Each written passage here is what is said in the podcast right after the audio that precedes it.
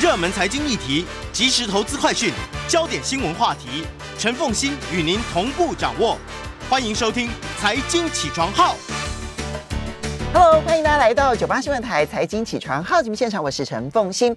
今天的新闻焦点专题，我们要欢迎这个无党籍的立法委员高金素梅来到现场，谈的就是后天礼拜六，那么十二月十八号就要举行的四大公投，包括了有反莱租，还有公投榜大选。重启核四以及真爱早教，其实，嗯、好，我们现在诶、非常欢迎 YouTube 的朋友们一起来收看直播。我们先来欢迎一下素梅，呃，对你刚刚讲我的全名的时候，我觉得好像很不习惯，因为我们其实很熟悉。凤信你好，所有的朋友大家好。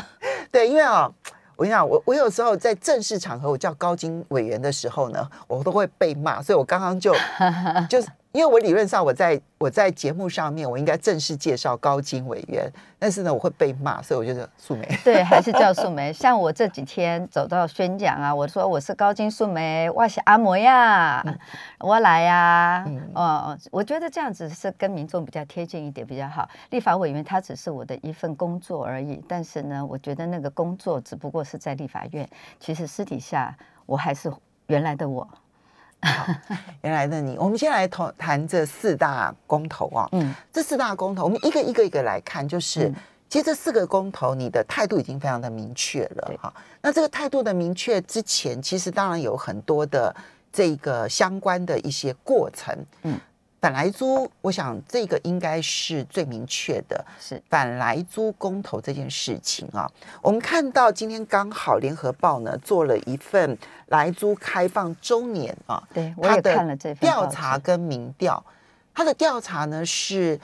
啊、开放一年之后呢，其实整个美国猪肉不是只有来猪，嗯哼，整个美国猪肉它的进口量锐减，是的，锐减百分之八十六，没错。让这个进口猪肉呢，原本第一名是这个加拿大猪，嗯。第二名是美国猪，嗯，现在呢，第一名变成了西班牙猪，对，然后第二名还是加拿大猪，不过它是减少的，因为嗯加拿大事实上也可以使用来寄啊、嗯所以我们也有开放加拿大来租进来，只是说大家不太有去关注这件事情。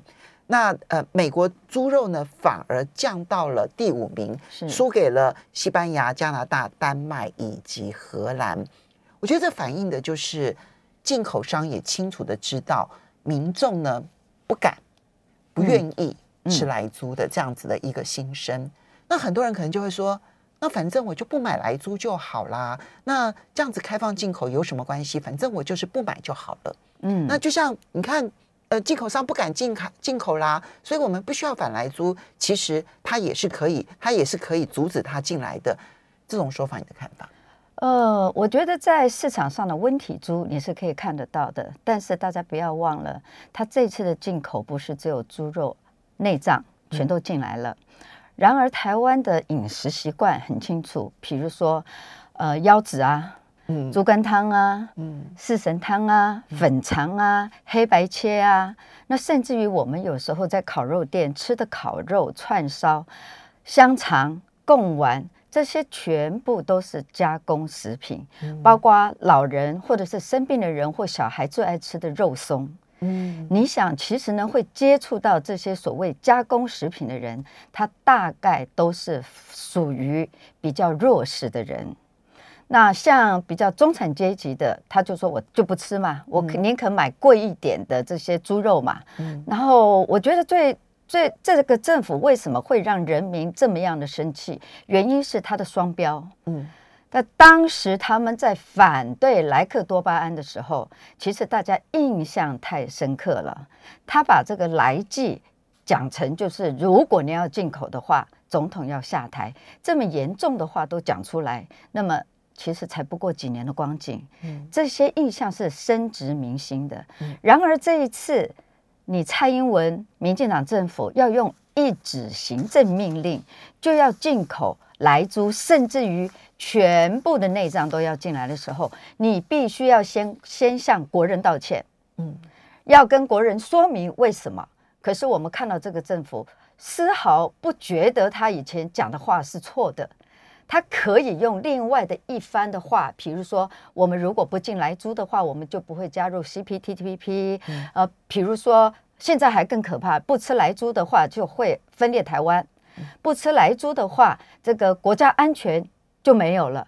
已经无限上纲到这种程度，所以这样子的政府不负政不负责任的政府，乱说话的政府，你还信任他吗？嗯，我是不信任了。我在立法院二十二十年来，我看到我们的行政官员跋扈，然后没有这个这个道歉，然后发生了多少事情在台湾，然后也没有愧疚感，反而还反咨询。嗯，我觉得这种态度，其实你可以显然。民进党现在的执政文化就是这种态度。你现在碰到的官员是你二十年来碰过最跋扈的官员了吗？最跋扈，我相信大家都可以看到。我经过陈水扁总统，陈水扁总统的官员还没有这么样的跋扈。然后，当然马英九更不要说了，温文儒雅，因为他本身就是这种样子。那蔡英文政府这五年来，大家都可以看到电视上到行政院，下到一个。呃，这个所谓的陈世忠农委会主委，他都可以说猪吃莱克多巴胺，就好像人吃保健品这样子的说法，更不要讲我们的经济部长。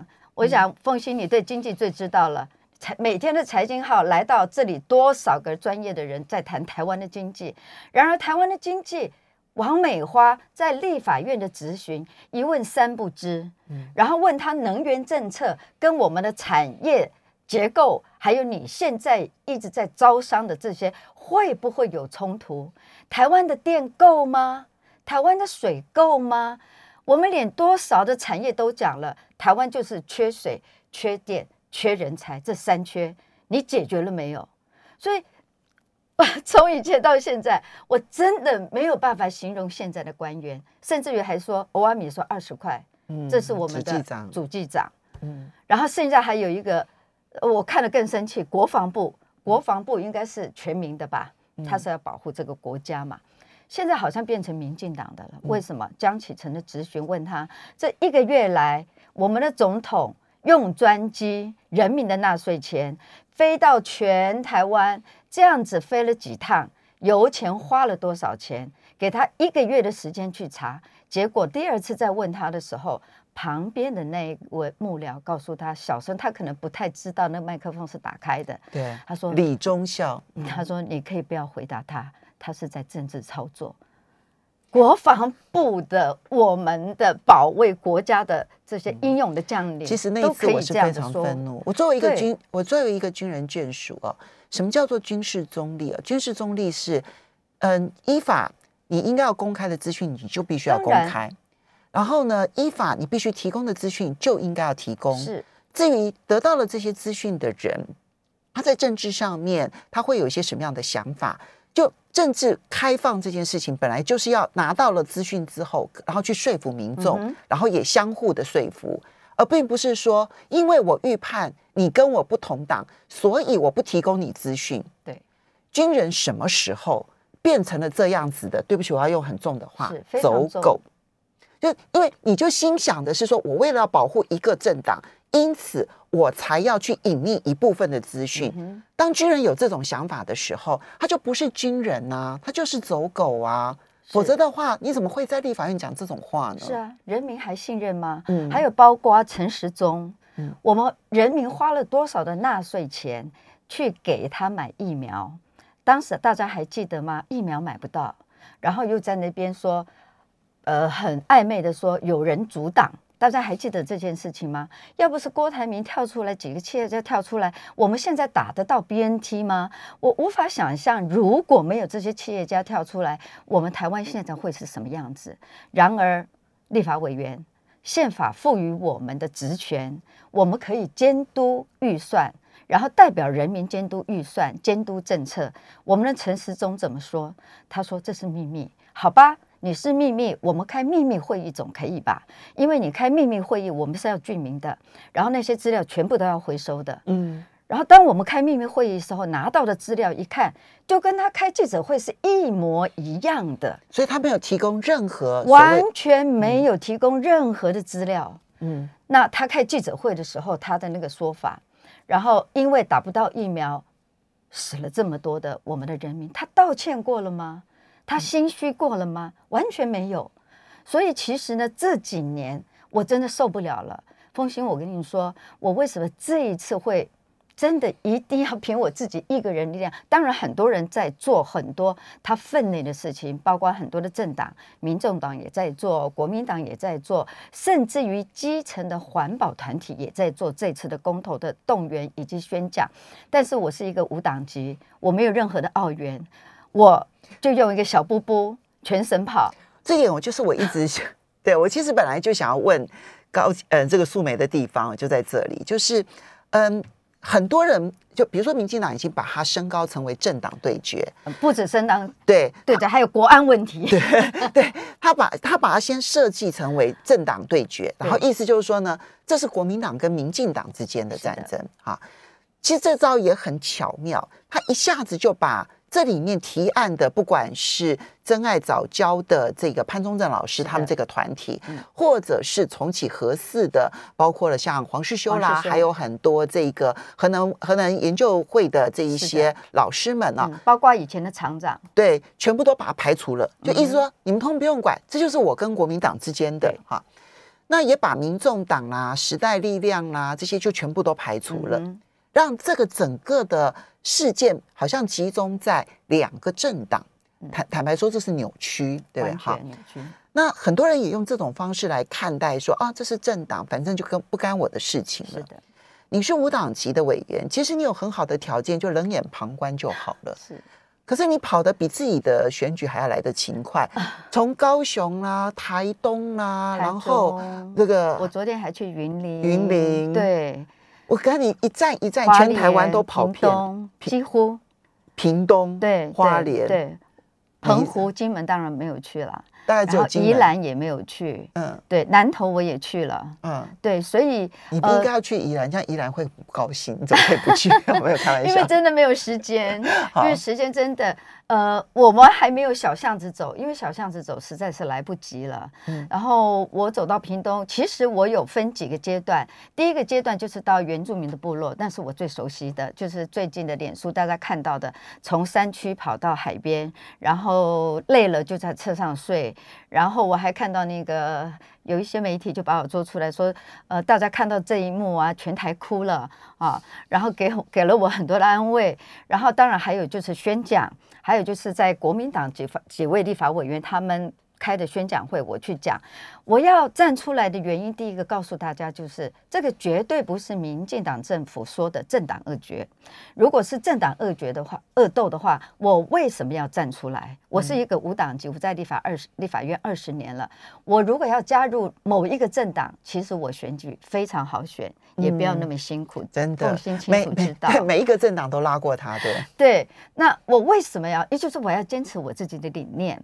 然后第二个就是，我真的受不了这个政府了。嗯，在立法院这二十年来，这五年是我最受够这个政府的无能、口号治国、网军治国、不负责任。然后第三个，当然我觉得这跟全民有关系，因为这个政策不是跟政治有关系。你看这四大公投来租的问题，这是人民的身体健康的问题。然后第二个。我还看到的就是早教的问题，早教跟这个莱猪都是以前民进党或者是蔡英文最珍贵的理念，嗯，都把它奉为他们的圣旨。比如说早早教永存，他去拍过照，然后一再的出尔反尔，一再的浊世今非。我觉得这个人格有问题，这个他们说的话。我再也不会信任，我不知道全民会不会再信任这样子的一个人。然后再来，我们看能源，能源的政策重启合适，重启合适，它是一个能源政策。风险，你应该比我清楚，你在这边有访问这么多人。我们的这二零二五年的非核家园绝对是一个非常好的政策，它是理想，但是台湾做得起吗？那当然，你如果要非核家园的话。那么你的产业的结构比你就必须要改变。嗯，但是它又要飞核，然后它的产业又是用用电用水最大的产业进来，对而且还要开这么多的，比如说，呃，那个三片晶圆还要那个是用水三纳米，三纳纳米的晶圆厂，又是用用水用用电最多的。其实我们看到产业界也都一直在叫，不断的呼喊呢、台湾已经缺水、缺电、缺人才。所以，当我们在立法院访问王美花部长的时候，他一问三不知，要不就是推卸。我觉得王美花当经济部长其实是非常非常不适任的，他没有一个大的蓝图。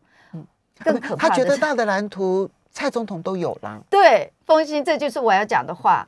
我觉得现在的行政官员完全都是在看上面的政策指导，嗯，上面说什么，我们就不能够忤逆。行政官员就要一贯自知他的理念。你知道，这在政府里面的行政这个事务官僚，他非常的痛苦。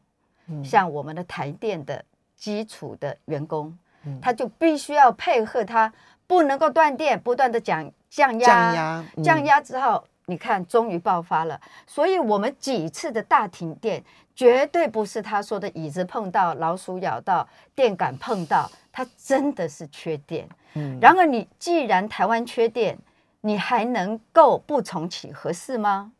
而且他要用百分之五十的天然气，天哪！凤其实哦，心这里面的能源问题啊，在这一次的四个公投议题里头有两个，一个是早教，是的，然后另外一个其实是重启核重启核四。那呃，好像感觉上面呢，这个两个是互斥的。no，其实这两个的从某种角度来看，它根本就结合在一起啊。因为呢，当你如果说要这个嗯，把这个早教这个地方要盖第三接收站的嗯话，它既是破坏了早教的问题，它更是一个更确定我们要很高度依赖天然气的问题。是的，而为什么要高度依赖天然气？是因为不想要依赖核能。是但问题是，你拿到不管是台湾的现状或者国际的现况来看的话，你就会发现这种高度依赖天然气而要弃绝核能这件事情，全世界除了德国之外，没有人做得到。是的，可是问题是，德德国国也是跟人家买电，呃德国可以跟别人买电、对啊，对，德国可以去跟法国买电、啊，是的，是的，然后法国是核能大国、啊，对。所以我们都拿来去跟德国比，可是没有去思考过这一个能源比。所以，当我要去用破坏早教的方式去高度依赖天然气，我们也是很危险。非常危险。凤欣，其实我不是所谓的财经专家，我也不是最优秀的那一个，但是我很负责任的。对于我这一次为什么会宣导重启核四，有几个因素，当然就是天然气那个我也爬书过了。当然大全全体民众可能会因为日本的三一一海啸。这个问题会害怕，但是我们看日本的三一一海啸之后，它的确关了几座的核电厂，但是三年之后，排名第四大经济大国的日本，它受不了了天然气发电的价格的这样子的比例，所以它在三年之后，它重启了核四，我们九座核四，我们稍微休息一下，所以。嗯，几个议题，它当然有它环环相扣的地方，嗯也有它属于在，嗯，刚刚素梅要特别强调，就是那个双标让你受不了的问题，受不了的问题。我们稍微休息一下，马上回来节目现场了。欢迎大家回到九八新闻台财经起床号节目现场，我是陈凤欣。今天的新闻焦点专题谈的是四大公投、重启合适、反来租进口、公投榜大选以及真爱早教。在我们现场的是无党籍的立法委员高金素梅，非常欢迎 YouTube 的朋友们一起来收看直播。好，素梅，我们刚刚其实嗯提到了，就是、重启合适，对，从你刚刚其实讲说你会的例子你会支持重启核四，嗯。其实也是很担心那种高度依赖天然气，因为呢，二零一一年，其实在二零一一年之前，核四进展已经非常顺利了，嗯，甚至于在蔡英文担任副院长的时候，是的，还赶工对，催说你赶快完成，赶快完成，好，否则会来不及。是。好的，那时候还在催，嗯。嗯，那么所以在那之前都很顺利，然后也都已经到了最后的这一个阶段了，嗯嗯。可是呢，在二零一一年的这一个三一的海这个林英雄不是绝食吗？对啊，那个在在立法就院日本的这个三一地震海啸，其实所造成的这一个伤害，嗯，它当然是一个伤害，可是呢，那是那一个那一家公司，事实上距离海啸中心点更近的女力发电厂，是它也是核电厂，它就完全不受影响完全不受影响。它是管理的问题。所以显然是管理的问题。好，但是台湾当时就掀起了一片的反核四，对好，所以逼得核四呢最后封存了。嗯嗯，可是你这边要特别提说，可是日本嗯反而认清了，就他们没办法高度依赖天然气的事实。是的，纵使它发生了这么大的一件事件，它现在开始重启了核电厂。我爬出他们的经验，他爬出他们的资料，他开始有九座的核电厂已经运作了，嗯，然后安检了有七座，安检结束之后准备要重启，然后有三座是新盖的核电厂，所以他们明确的知道，这我们第四大经济大国已经开始在逆差的状况，所以我们用不起所谓的天然气。他当时因为嗯大量进口天然气，对，然后那个天然气又很昂贵嘛，非常昂哈所以贵导致呢，那么日本从贸易顺差差国变成贸易逆差国。对，没错。那我还我们再回头来看我们自己，台湾根本没有任何一个天然能源，我们必须要靠进口。然后让我更生气的是，蔡英文不是最会谈判吗？结果呢，我们跟美国买了三十年的，签约了三十年的天然气，所以我们非用天然气不可哦，而且美国。对啊，而且美国的天然气哦，跟美国、特别讲美国，美国的莱猪也是美国，然后 美国的天然气签了三十年，然后这个三十年的合约保量不保价。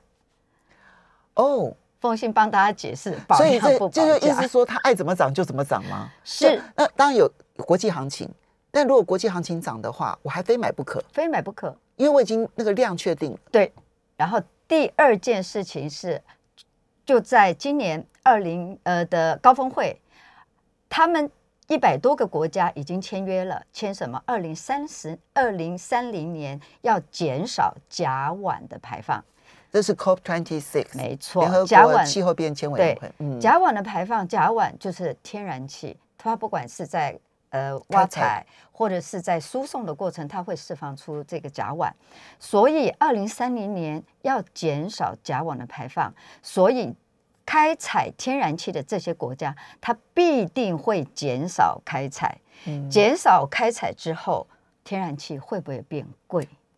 或者至少呢，我把这个减少甲烷的这些相关设备啦、投资啦嗯转嫁给售价，所以天然气的价格未来势必要是涨的。嗯台湾必须要用百分之五十的天然气，如果我们不重启合适的话，所以我走到基层，我这几次走访，因当然我清楚知道我族人的状况，我族人有非常多的老人，或者是比较这个呃呃身体失去健康的我们的朋友，只能用老人年金过活。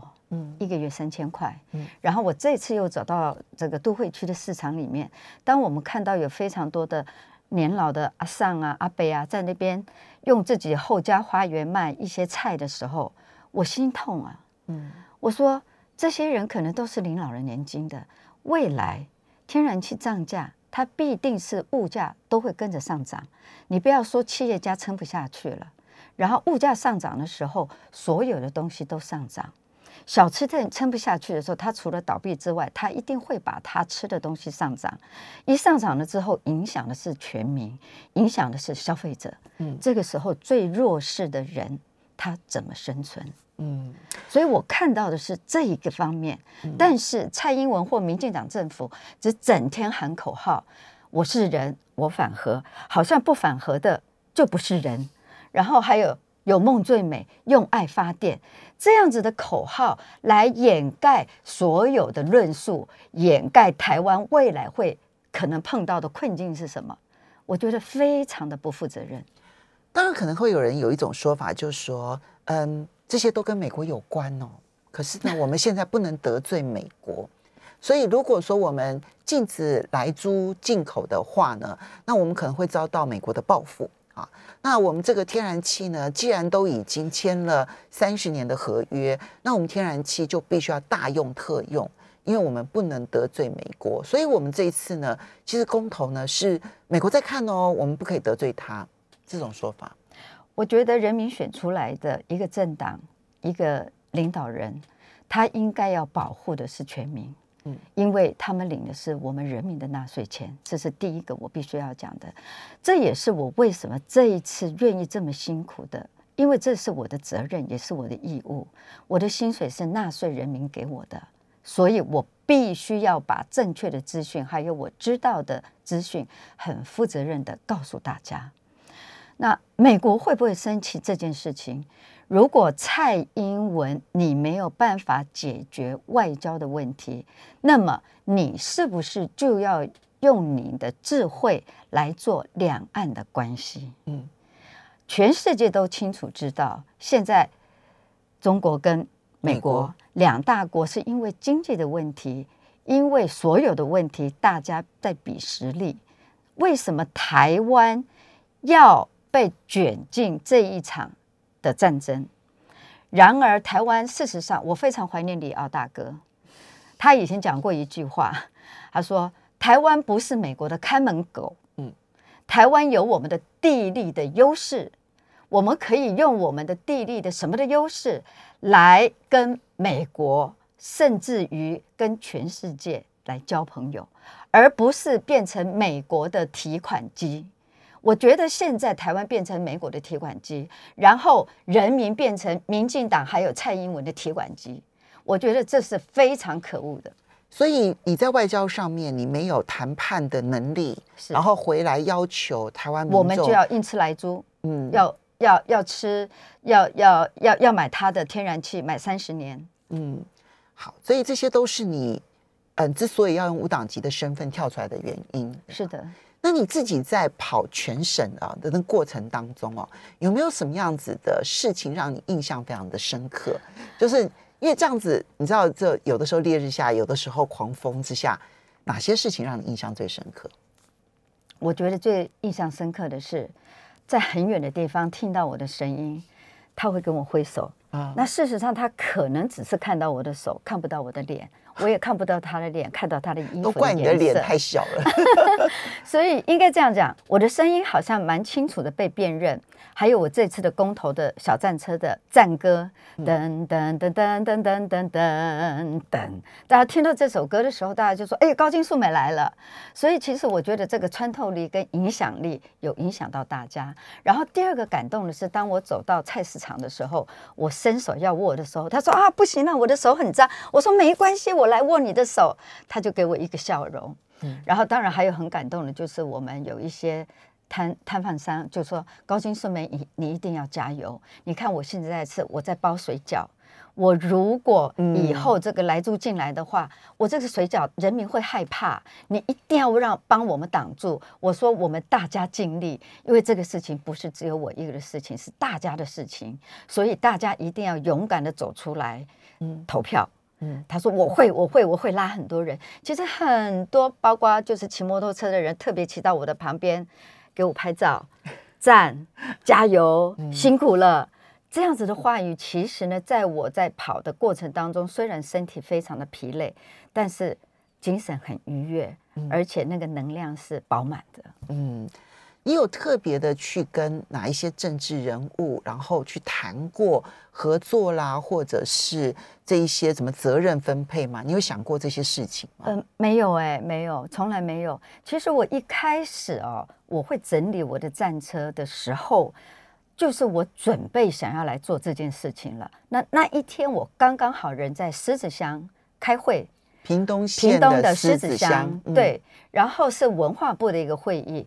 我结束了那个会议之后呢，我准备要搭高铁回台北，然后我唯一在台东的服务处，我的那个小战车就放在屏东，屏东唯一的服务处在是屏东还是台东？哦，对对不起，我刚刚讲错是在屏东，屏东唯一的服务处在狮子乡对，在狮子乡那个服务处呢，我以前选举用的战车就都放在那里。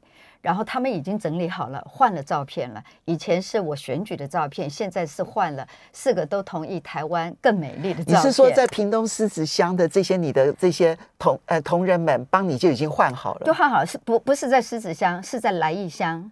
我的服务处是在来义乡，然后你那天刚好是去狮子乡开会，所以我来义乡的服务处的同仁把这个小战车整理好，开到高雄的某一个地方，跟我从狮子乡汇合。哦，汇合了之后呢，才三十分钟的时间，要试试看麦克风好不好讲嘛，因为你在。我很有经验，你站在台上必须，如果麦克风不好讲，你会很费力，而且呢喉咙会受伤，所以我就试讲了半个钟头，然后就开到了左营的高铁站，就是那一个 摄影，那一个镜头，就让媒体宣传了两天，说我是不是要到高雄去参选了，所以是一个美丽的误会。好。我们稍微休息一下。既然讲到了是一个，嗯，所以所以其实你这一个要要要重新做一个小战车这件事情，其实想了很久了。呃，其实想了，其实我们我们稍微休息一下，等一下我们会连高雄的议题来好好的谈一下。马上欢迎大家回到九八新闻台财经起床号节目现场，我是陈凤欣，在我们现场的是立法委员高金素梅，同时呢也非常欢迎 YouTube 的朋友们一起来收看直播。好，所以我们现在就要回到那个新闻现场啊。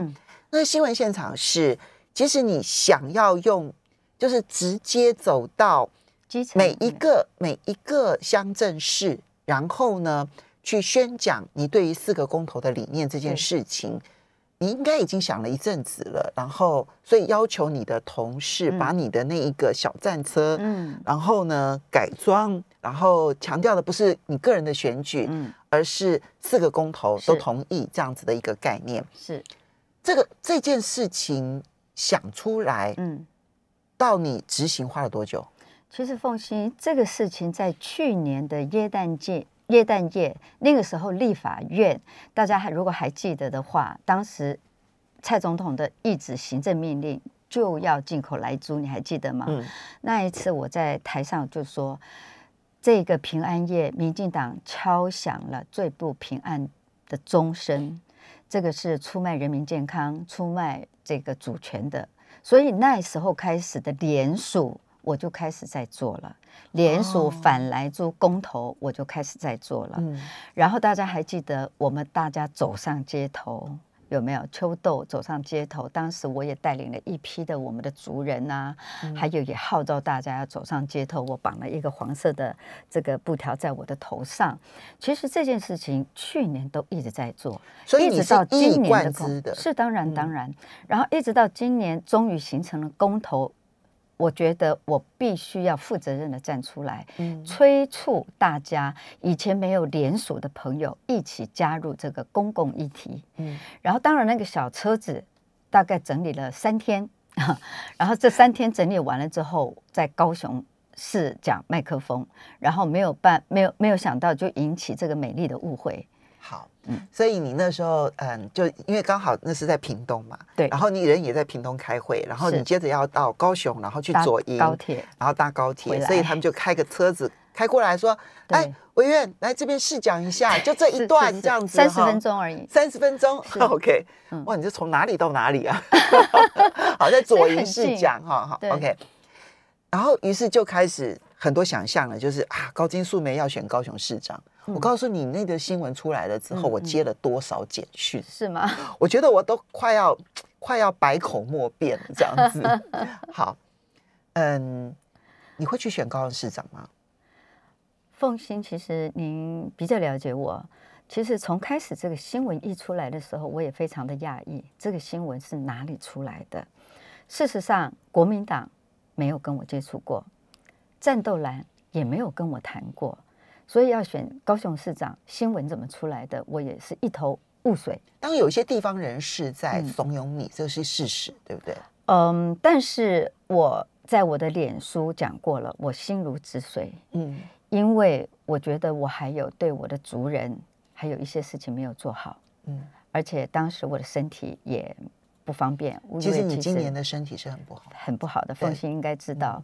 所以是不可能的事情。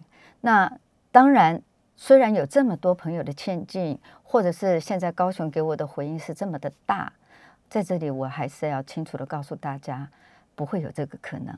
而且我这一次的公投，的确是就为了政策，跟选举真的没有关系。因为很多人会觉得，你既然已经近乎全台湾跑透透了哈，那这么大的一个能量，很多政治人会觉得说啊，那不要浪费它，嗯，所以可能就会想的是更高的位置。对我来讲，我只是做我能做的事情，不要想太多。如果今天我是有什么的想法才去做某一件事情，我觉得我就理不直气不壮。所谓有一句就是“无欲则刚”，是很有道理的。所以大家会看到说高清素梅你怎么那么小，怎么讲出来的声音这么有力量，然后看到你的能能量那么强，我觉得就是都是无欲则刚。嗯，我做我分内的事，我做我能够做的事，我做我应该做的事。所以你会希望今天听到你这个讯息的朋友，他们是嗯不要再劝进你了呢，还是？帮你止谣呢，止住这个谣言。呃，我觉得今天可能不太了解我的朋友，今天透过凤欣姐的节目认识我的话，我请你礼拜六出来公投，这是最重要，这是最重要的，一定要。因为凤欣，你知道我以前是演艺人员出身的哈，我怎么会到从政？我以前是一个艺人，我真的坦白告诉你，我从来不看所谓的。这个是这个报纸一打开啊，这个译文版第一个先看，政治版是完全不看的。但是我从政之后，我发现一个对的政策，它影响的是全面；一个错误的政策，它比贪污还可怕。所以我认为政治就是公众之事。所以我在这里要呼吁大家：如果你对政治没有兴趣，或者是你对政治是无感，甚至你是厌恶的，没有关系。但是对于政策，一定要很清楚的明白、冷静的思考，因为这个政策真的会影响自己的权益，甚至于影响下一代。那也有些人会说，投了又有什么用？对，投了公投了之后。公投之后呢？那反正民进党压霸嘛，他到时候就不执行，那会不会投了也等于是没有投？我觉得台湾的全民并没有欠民进党什么，你还记得吗？当时他们的投票是用悲情牌，嗯，然后第二次的蔡蔡英文的当选是用口号当选，抗中保台。什么东西都是阿公啊，哦，大家都觉得哦，是台湾很危险，是我们旁边住了一个怪兽。但是大家没有想到，台湾的所有的这个钱都是从那边赚进来的。嗯。然后现在我们还要姑息养奸吗？嗯。这五年当中，您还看不清楚民进党的执政是无能的吗？如果人民再站不出来的话，他会不会变成一个大怪兽？嗯，就好像我这一次用这个韩国的《光州之歌》，嗯，这个战歌为什么会选择它？一九。八零年的时候，韩国那个时候是你刚刚你刚刚讲的，就是你这一次的小战车上面放的歌曲。对，事实上它是一个抒情歌。嗯。噔噔噔噔噔噔噔噔噔噔噔噔噔噔噔。这首歌事实上是一首抒情歌曲，是一九八零年代韩国的人民为了要。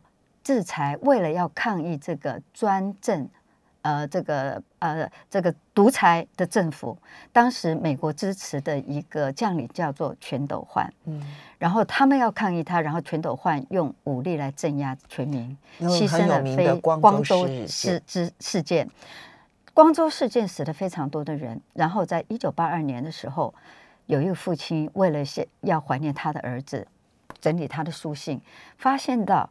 他有一个女朋友，他是劳工运动者。这个劳工运动者呢，他也是死在跟他儿子不同的年代，一个是前年，一个是后年死的。所以这两个家庭就帮这个男女朋友他们和就是冥婚，台湾叫做婚冥婚，所以才会有这首歌出现。刚刚听到这首歌出现之后，大家都知道是很悲哀，然后很振奋人心的。所以一九八二年之后，这首歌就传遍了全亚洲。嗯，然后韩国只要是劳工运动，甚至于就是呃，对于呃这个专制的政府，甚至于对于。朴槿惠、朴槿惠这样子的无能的政府的下台，他们就用这个战歌，噔噔噔噔噔噔噔噔噔，他把抒情歌改变成为了一个进行进行曲。对，所以我要讲的是，一九八零年代的这样子的专制独裁的韩国，像不像我们当时的这个呃呃这个所谓的呃白色恐怖的那个年代？